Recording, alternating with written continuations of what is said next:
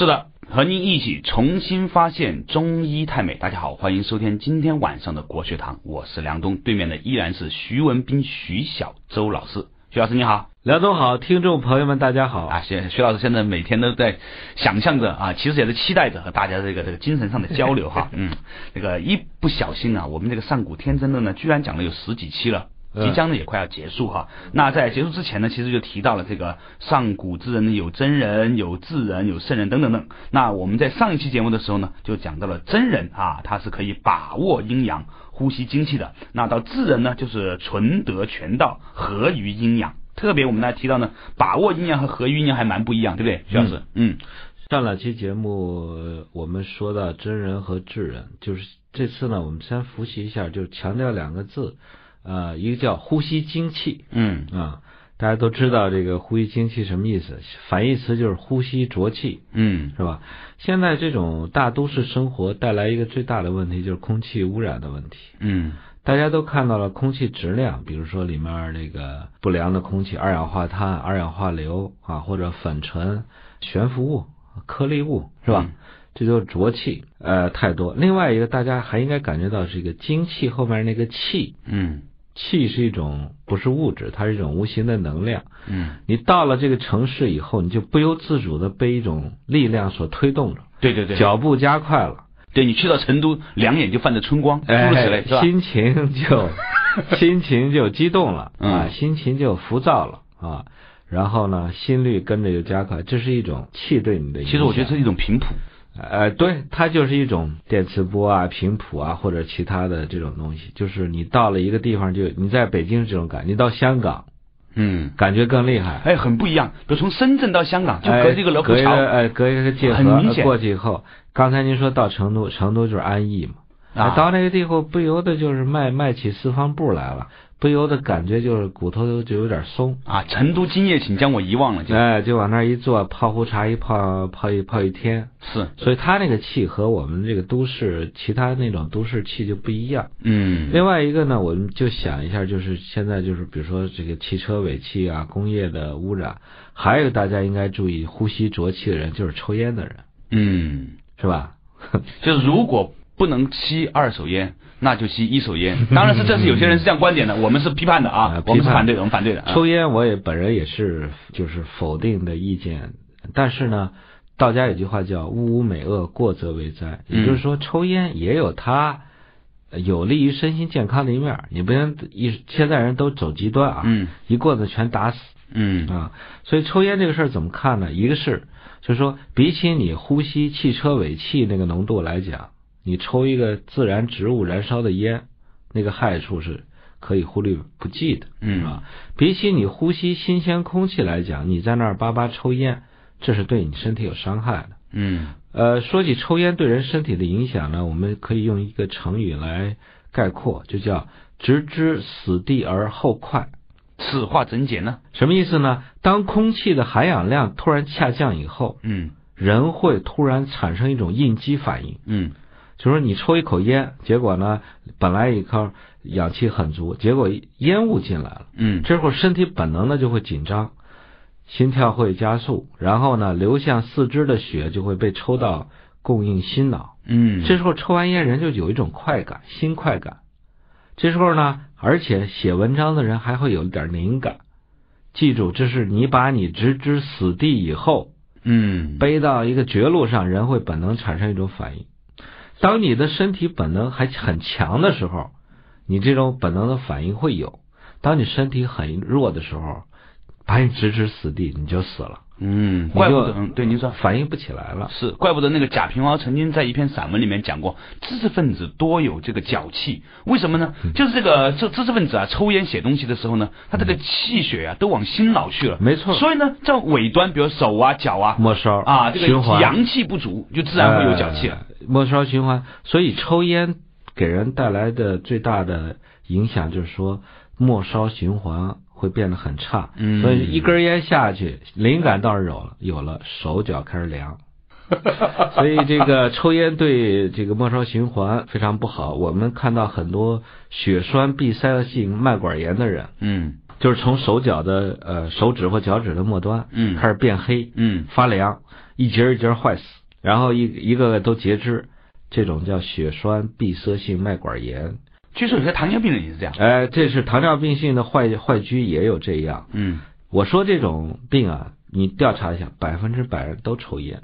哎，那怎么样能够，比如说有些人已经抽烟呢，是吧？那如何又能够？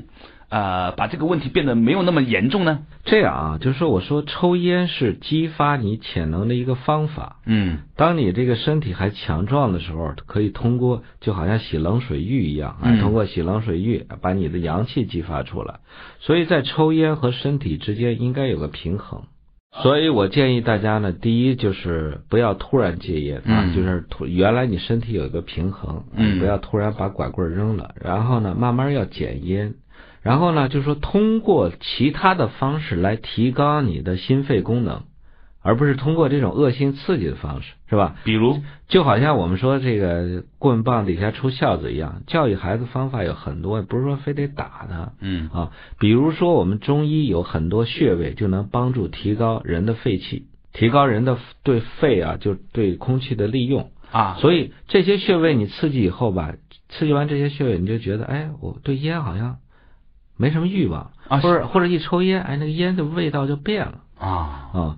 我给大家推荐个穴位啊，在那个大肠经，呃，手手阳明大肠经 第五个穴，也就是在合谷穴的后面上面有个穴叫阳溪穴啊，大家自己买张图看看吧，阳溪穴啊也好，很好取，就是把手指头一翘，哪个手指？大拇指？大拇指一翘啊，好，日本人管好叫 yoshi 啊。我们这个穴位叫阳溪啊，哎，这个正好是在两个肌腱的中间。哦，大拇指往起一翘，这个大拇指的根部就会出现两个肌腱。啊。啊，所以这个坑里面这个穴就叫阳溪穴。啊。你想自个儿戒烟或者帮你老公戒烟，帮你老婆戒烟，天天替他揉揉这儿，所以可以增补肺气。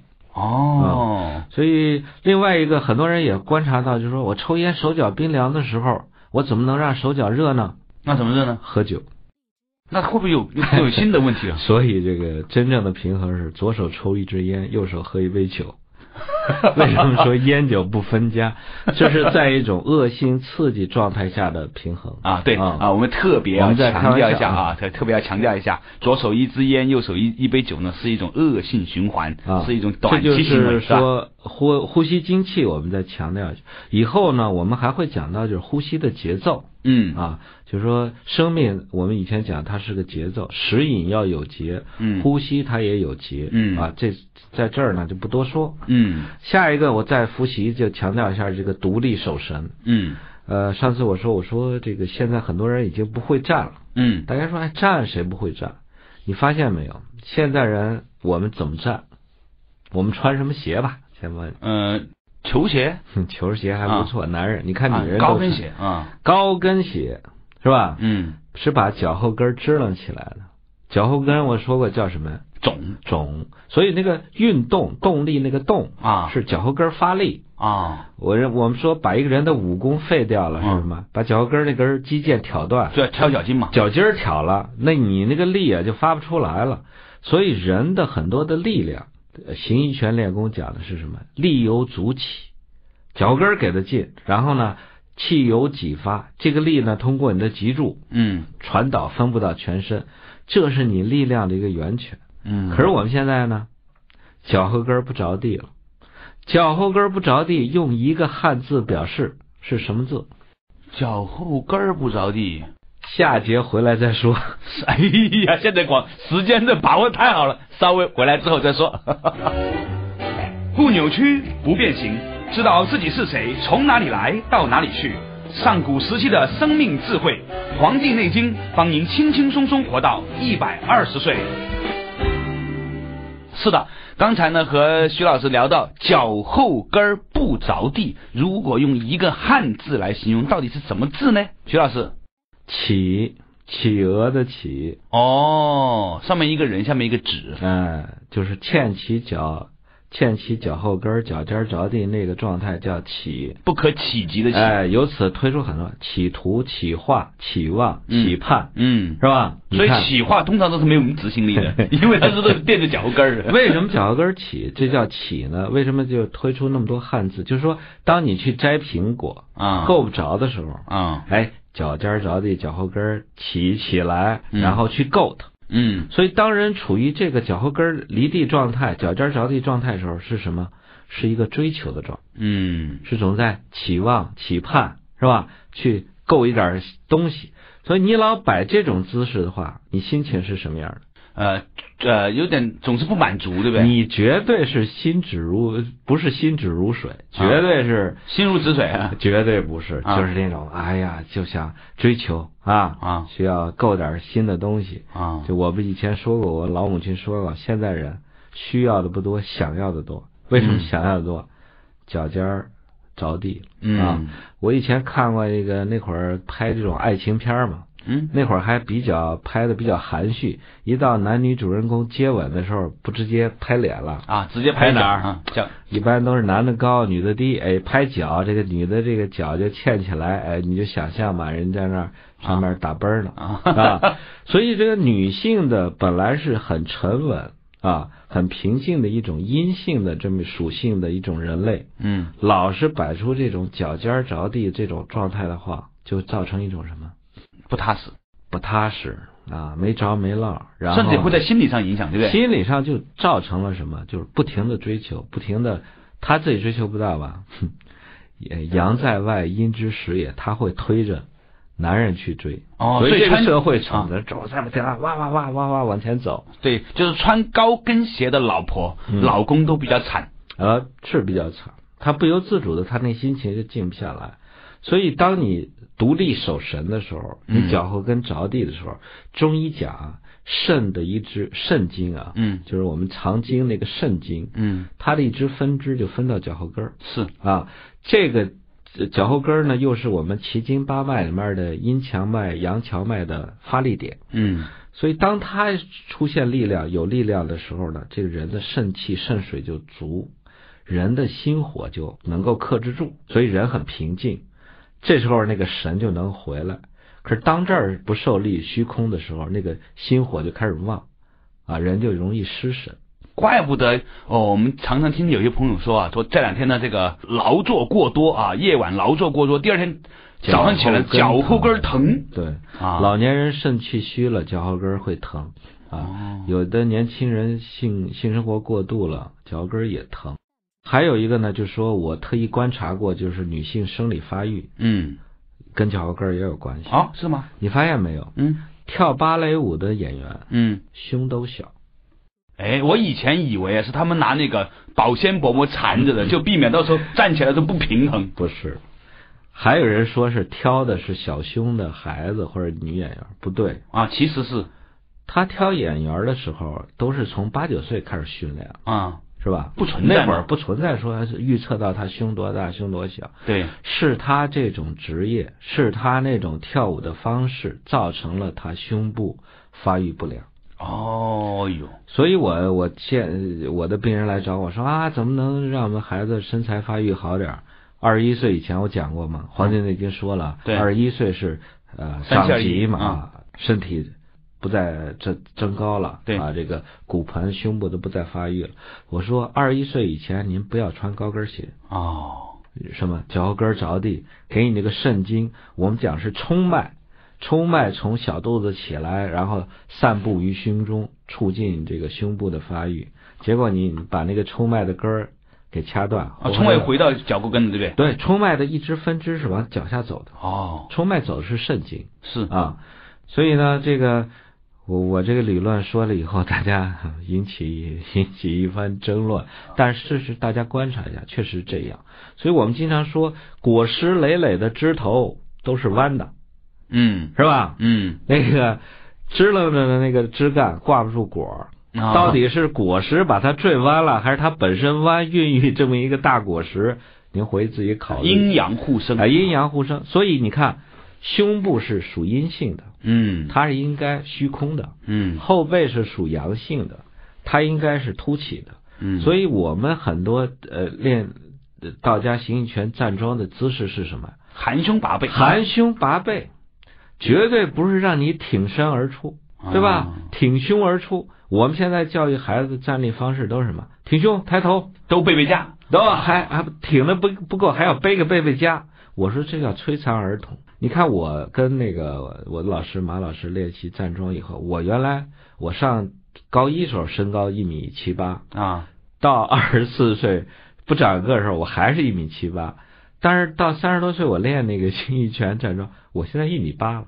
为什么？含胸拔背，他这个拔背的姿势啊，让你脊柱就是督脉啊，啊，阳气就通畅了。这时候人就觉得不由得不由得他那种椎间啊，或者是软骨，他就有点增厚。所以我现在身高你量我一米八。哎，这个含胸拔背其实这拔是有一点点弯的意思。不是拔，不是驼背，他们都理解了，说你这胸一含，是不是那个你这后背就驼了？不是，不是驼背，它是拔起来。他叫有呃，我们练功讲有一个劲儿叫虚灵顶劲儿，他觉得好像什么，就是百会到呃，就是头顶上啊有一根丝在撑着你啊。这样的人，这个颈椎啊，就是就是颈椎七个椎体，它也是能够挺起来，然后后背的胸椎呢也能挺起来。这时候的感觉什么？胸是空的，所以说胸怀若谷。哎，虚怀若谷。我不反对人挺胸，挺胸是什么？当你奉献，当你冲锋啊，当你为了集体什么这个国家的利益去冲锋陷阵的时候，你需要挺身而出，嗯，是吧？对。但是现在国家和平时期，和平这有强大人民解放军保卫，不需要你这么做。你干嘛？你当你养生的时候，你就把身体把胸含进去啊。这个含含胸以后，拔背以后，你就觉得后脊梁发热。然后你又脚后跟又着地，你以后觉得一股力量从脚下升起来，一直能顶到你的头上。所以我们现在，我现在给人，比如说啊，号脉啊、点穴啊做治疗，我那个劲儿不是我胳膊上的劲儿，嗯，哪儿的劲儿？腰上的劲儿，脚后跟的。脚后跟，哇，脚后跟。所以你这样给人治疗不累。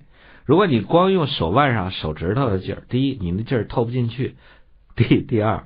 做着做，你手就是慢慢就什么腱鞘炎什么都出来了，所以他那种力量发的是身体气脉畅通，气脉畅通，然后你脚后跟的劲儿就能传到手上。所以道家的这些功法和《黄帝内经》都是一脉一脉相承的。对，咱们是从哪儿开始讲起来的呢？这就是复习了两下这个以前真呃真人的真人那个境界，咱达不到啊。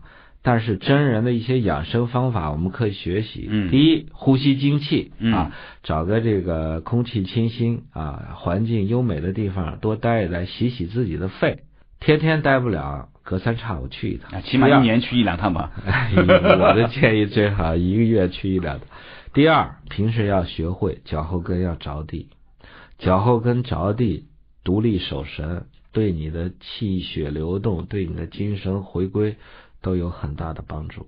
是的，稍微休息一下之后呢，马上和大家从真人啊到智人，然后马上是圣人，到底圣人有什么不一样呢？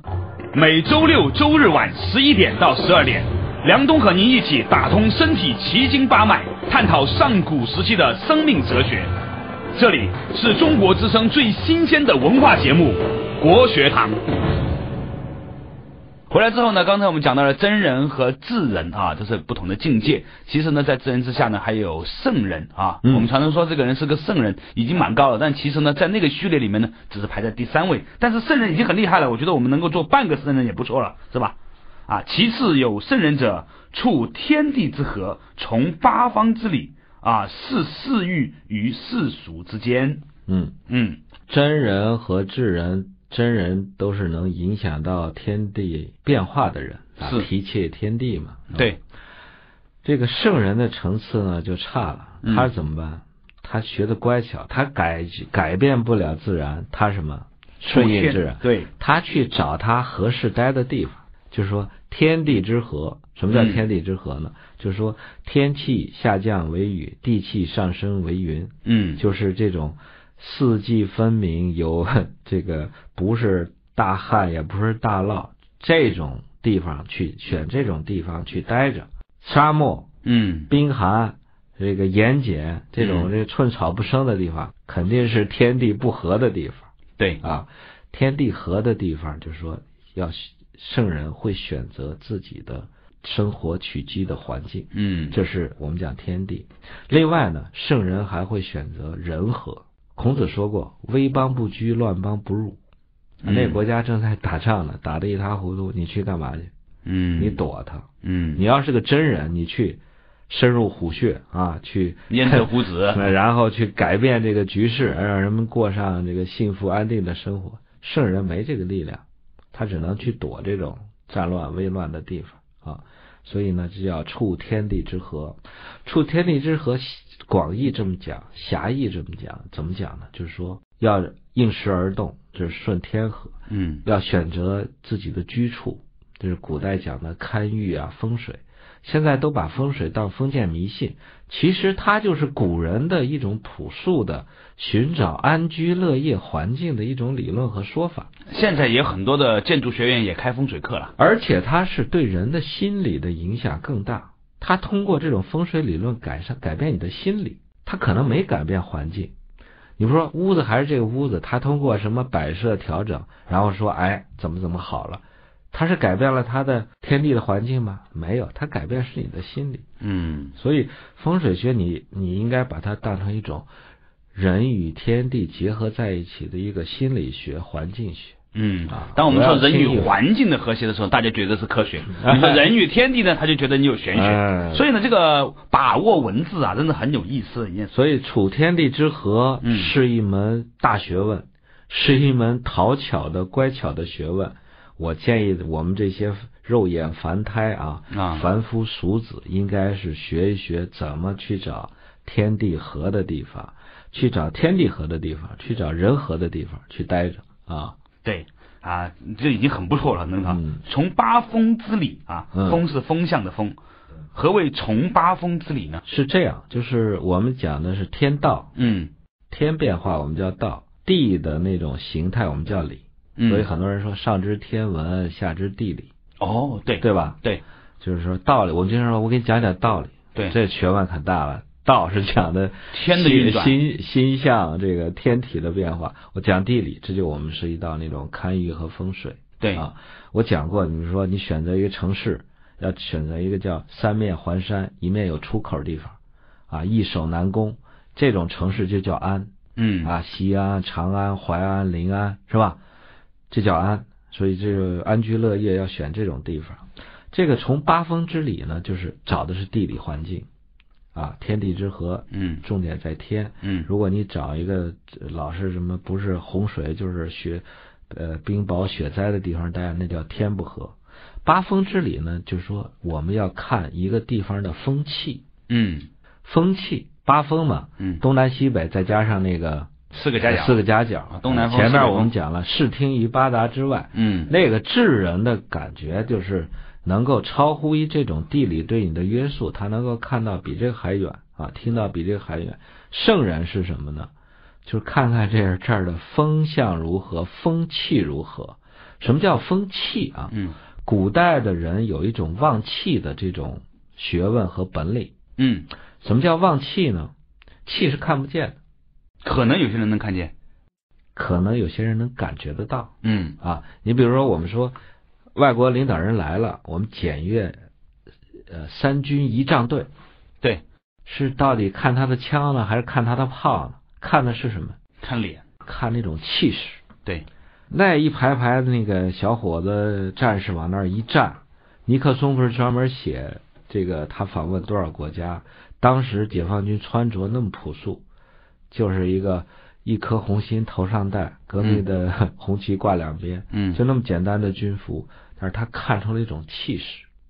所以古代人看气怎么看呢？呃，你看《鸿门宴》，《鸿门宴》第一章他就说，项羽的参谋范增，范增，他看到刘邦的军队屯在坝上，嗯范增望之有五色气。嗯，哎这实际司马迁的话啊这是天子之气。嗯所以范增说不行，我要摆鸿门宴，把这个刘邦这家伙干掉。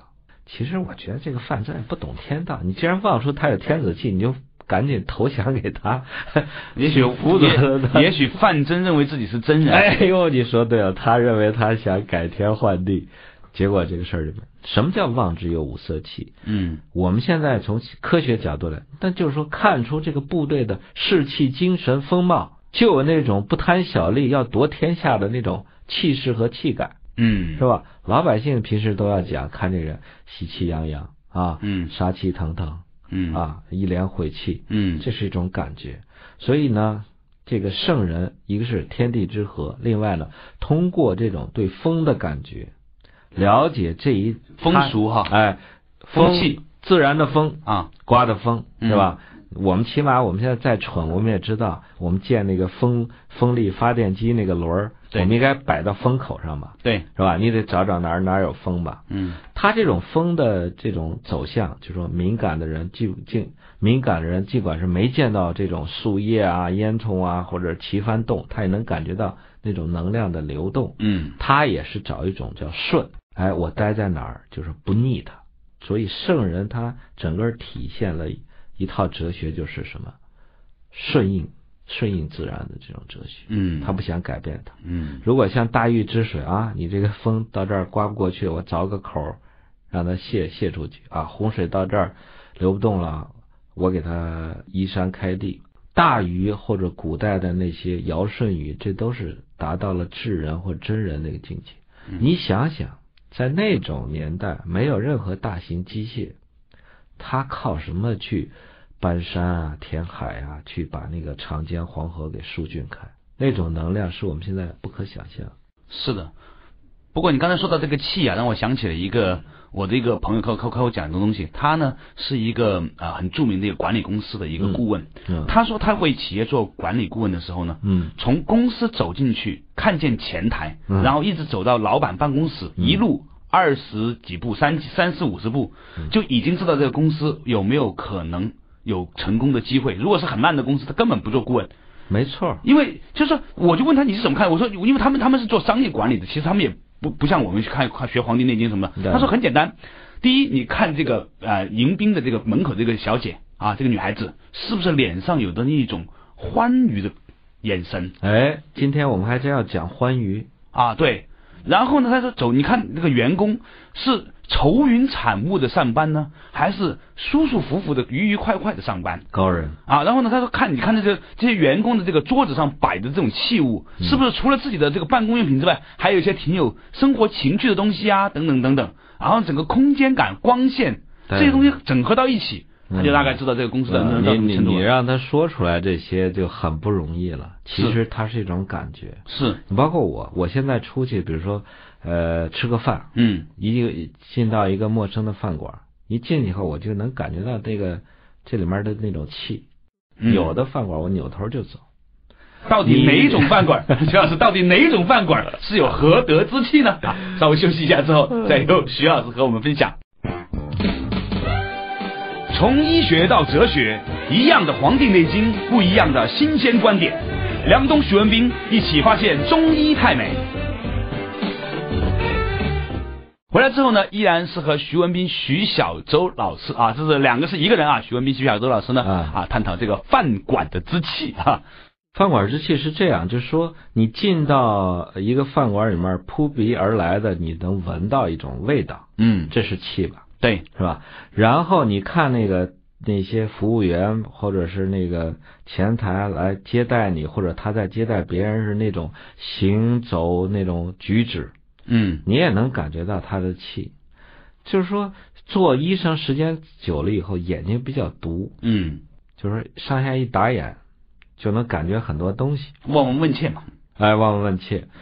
所以我说，我将来不做大夫以后，我第一要做个厨子 去做饭，厨子也做不了，我就到什么当个食客，人力资源部去当一个工作人员。你们单位招谁，我给你面试。是这人什么样？我们现在都测智力，我说我能看出他的慧力，能看出他的背后那个那股气感情，还有那种情感。嗯，很多人是带着一种杀力、暴力之气进来的。你公司要招这种人，你要倒霉的。他那种能量总要找机会爆发呢。现在只不过找用意识强行压着的。所以最近我看这大学出了几个那种学生跟老师那种恶性暴力事件，这些的话，作为辅导员，你就应该随时去观察学生的这种背后那种气啊。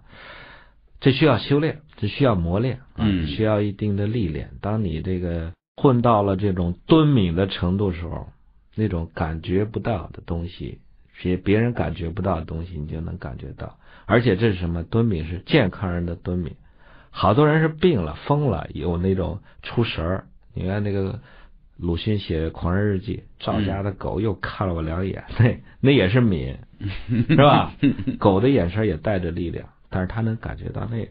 所以这个圣人在这儿呢，他就是从八风之理，就是说根据呃气风气的变化，寻找这个理就是地理，寻找自己合适的居所。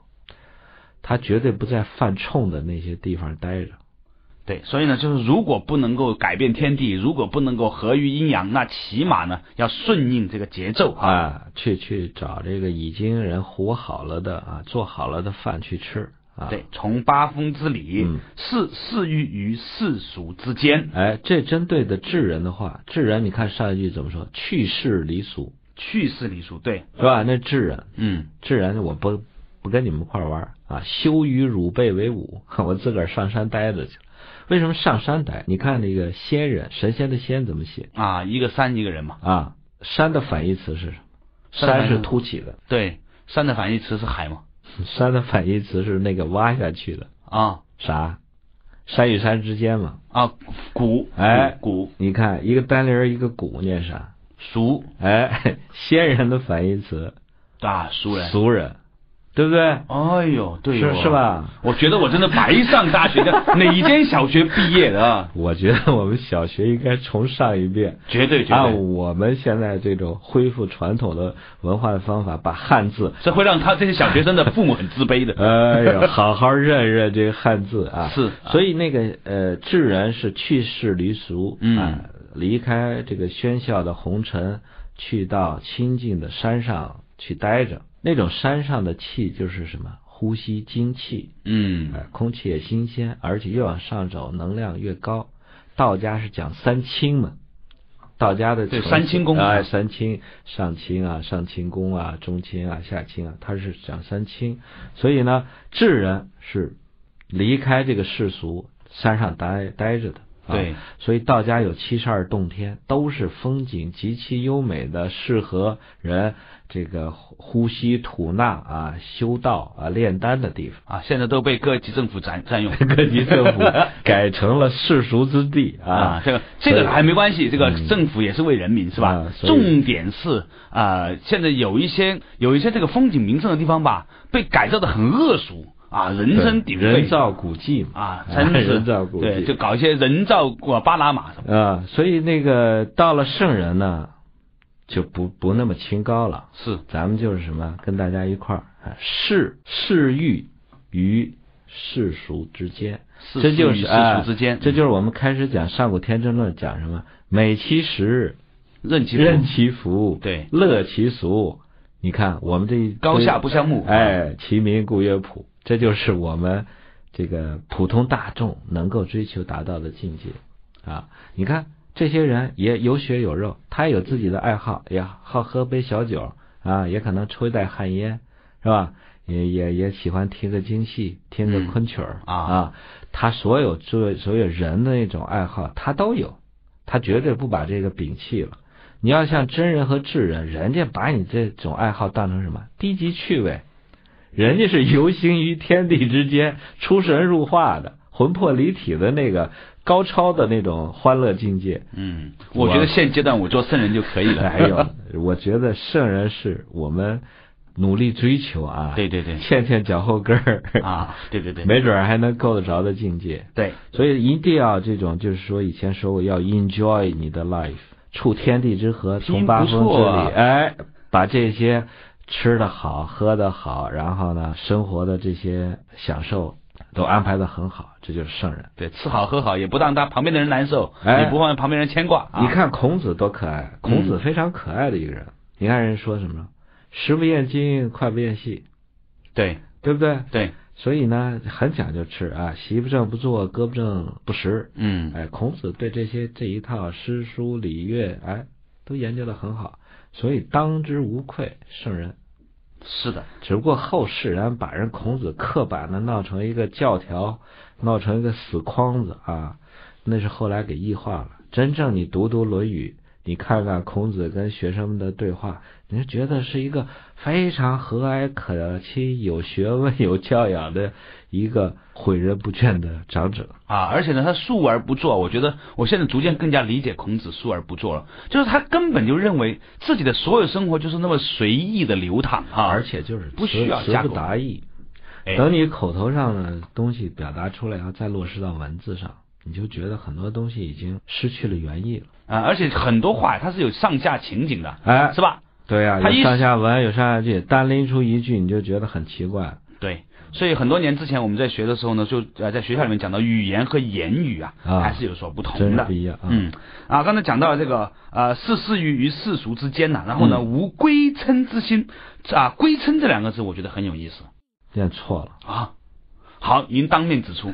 哎呦。灰吧，灰上面两个土，下面一个心，灰嗔之心。感谢感谢啊，这个你看看是不是注音？应该是灰，嗯，他这边没有没有注解啊，灰对，应该是灰，而且是何谓慧？嗯，慧嗔之心，啊，因慧嗔啊恼怒的意思。对，回嗔之心，后世他们把佛家的很多话也翻译成了嗔，嗯，贪嗔痴怨，对，贪嗔痴慢疑什么的。哎，无灰嗔之心什么意思？灰是什么呀？就是心里面充满了一种那种愤怒的那种状态。嗯，你看，就是两个土嘛。啊，就是就是有一个字叫患，就是心腹之患的患。哦，对对对，哎，那是心上堵了一串啊，心有千千结了。哦，那叫患。哎，那叫患。这个灰嗔之心什么？就是怒气的开始。那个嗔是什么？嗔是就是生气以后瞪大眼睛那个状态。那为什么一个口一个真呢？哎。我也研究过，我还专门请了我一个老师，学佛的老师给写过这个文章。他的发声跟那个睁是一样，和那个睁眼那个睁有点类似。是啊，但是具体没有特别让我特别美好信服的这种解释。但是就是灰嗔就是怒气的刚开始。嗯啊，怒到一定程度了以后呢，就是啊开始就是呃憋气了，怒是憋着了。嗯，等这个怒气喷涌而出的叫愤，嗯啊，我们经常说义愤填膺，这是一个过程。嗯，这个灰嗔之心怎么出来的？就是你有求于外界出来的。所以道家讲是内求，要独立啊。这种独立包括你首先你能谋生，靠自己谋生，你不依附于任何人，这是生活上的独立。对。另外呢，就是经济上独立。第三呢，要达到。精精神上独立，对你有了这个独立的情况下，你不求人的情况下，你不会产生这种灰尘之心。相反，如果你这种不独立，没有这种正气、浩然之正气的话，你就会产生这种埋怨啊，这个呃怨恨呐，或者是愤怒啊，所有这种不良的情绪。大家记住，不良情绪消耗你的精气也很多。啊，关键是有些时候呢，人家以为发怒呢，你可以伤到别人，其实发怒主要是伤到自己。发怒首先一个问题是什么？你想不通。嗯，想不通的人才会生气啊，不通就会痛。我们一看说，哎，你怎么这样啊？这个事儿为什么会这样？你怎么不想想这个事儿为什么不会这样？是吧？最近流行网上一个视频嘛，就是那个赶飞机啊，误了飞机。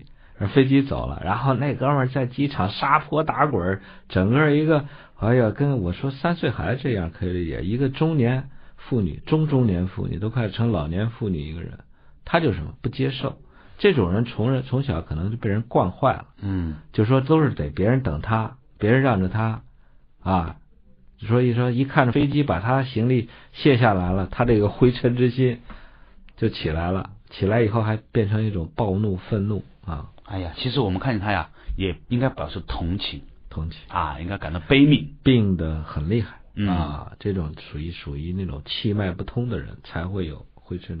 嗯，所以呢，看任何事情，一这个事儿发生了，可以接受，可以理解，嗯，是吧？可以理解放在第一位，可以接受放在第二位，然后呢，淡然一笑，坦然面对，就过去了。嗯，如果再高一点境界的话呢，可以小手指轻轻一拨，还能转换啊，化害为利，那就是更高的境界，那就是真人的境界了，是吧？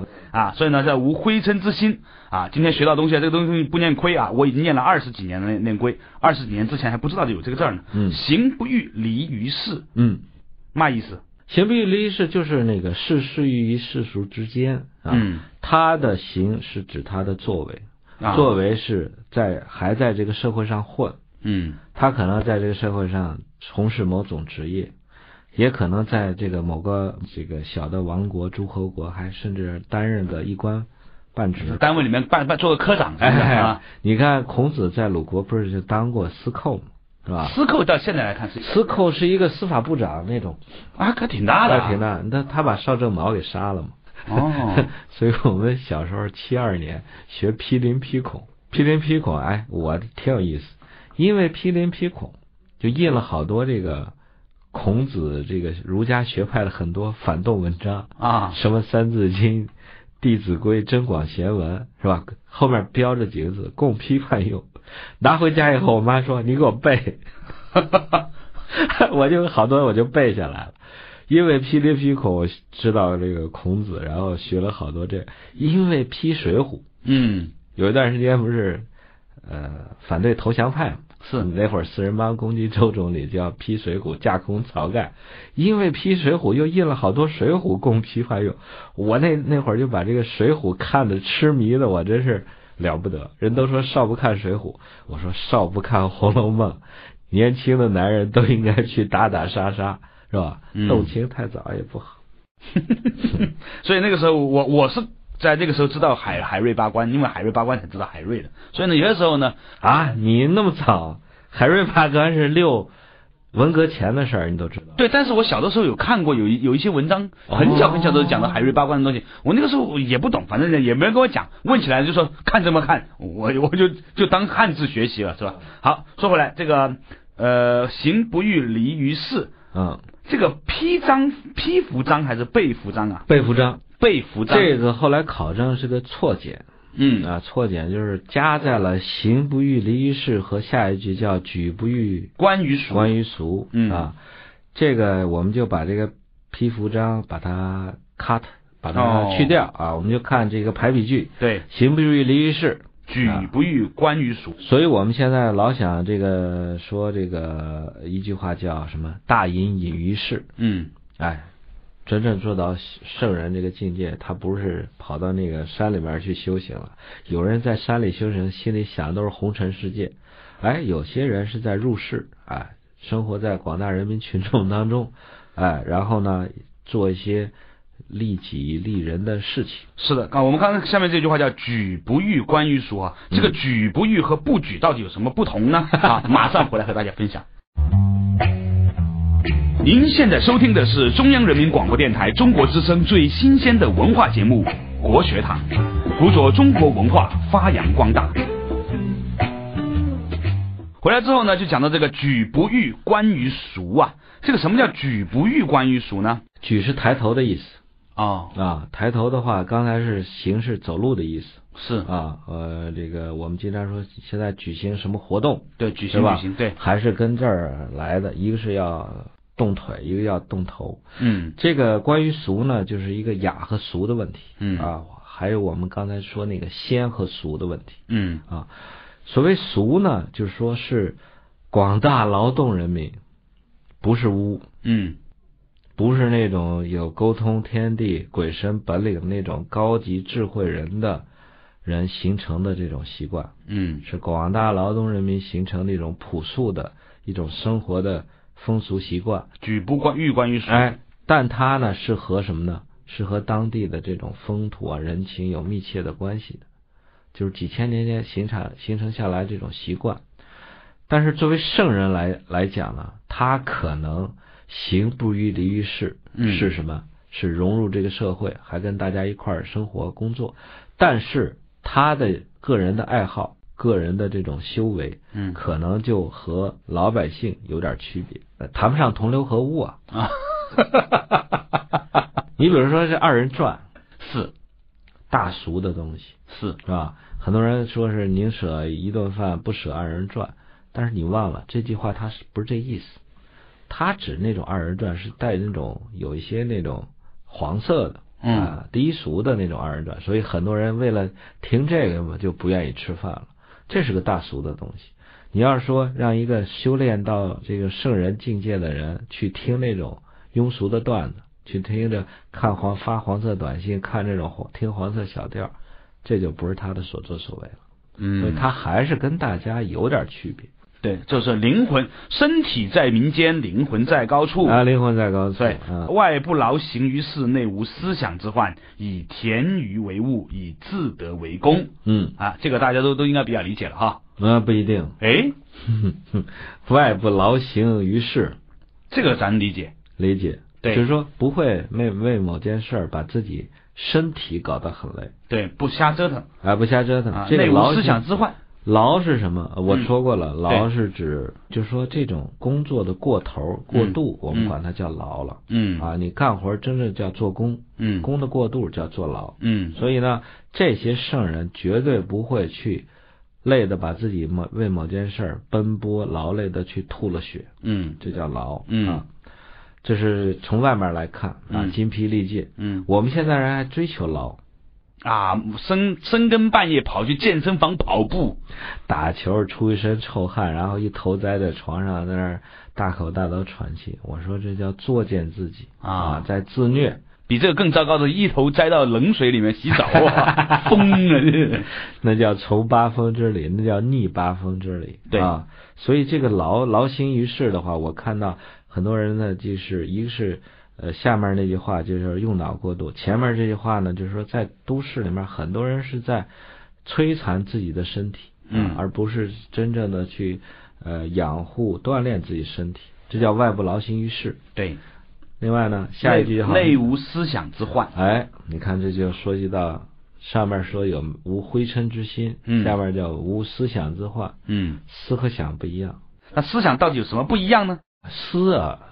底下是个心，没错对，思想都带心。对，那个思上面是一个信门的信，哪个信？信门。你看小孩生下来，他脑脑脑袋顶上啊没闭合，还忽闪忽闪的。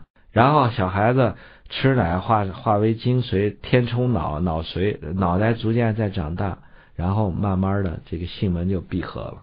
哦，这叫信啊，是脑子。对，代表脑子啊，这是思想。哪个信呢？信怎么写？信就是好像一个烟囱的囱那么写，一撇儿一个口，里面一个夕阳的夕。哦哦，对，对对对。所以呢，思是指什么？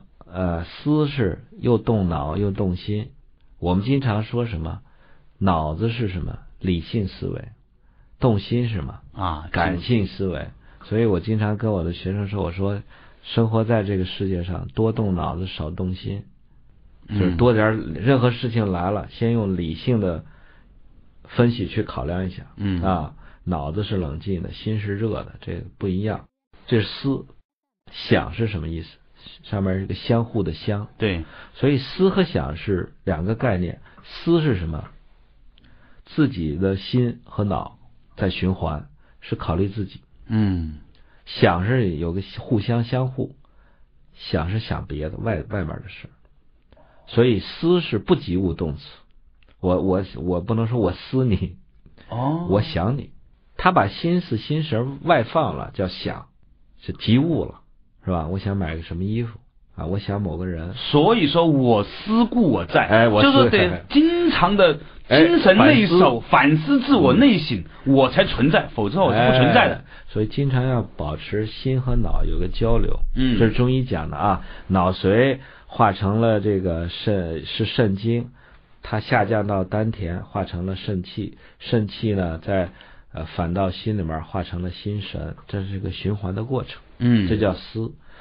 所以呢，这个思和想，不论是考虑自己，或者是考虑外面事，没有换。幻是什么？我说了，心上面堵了一串东西，对，心有千千结，想不通。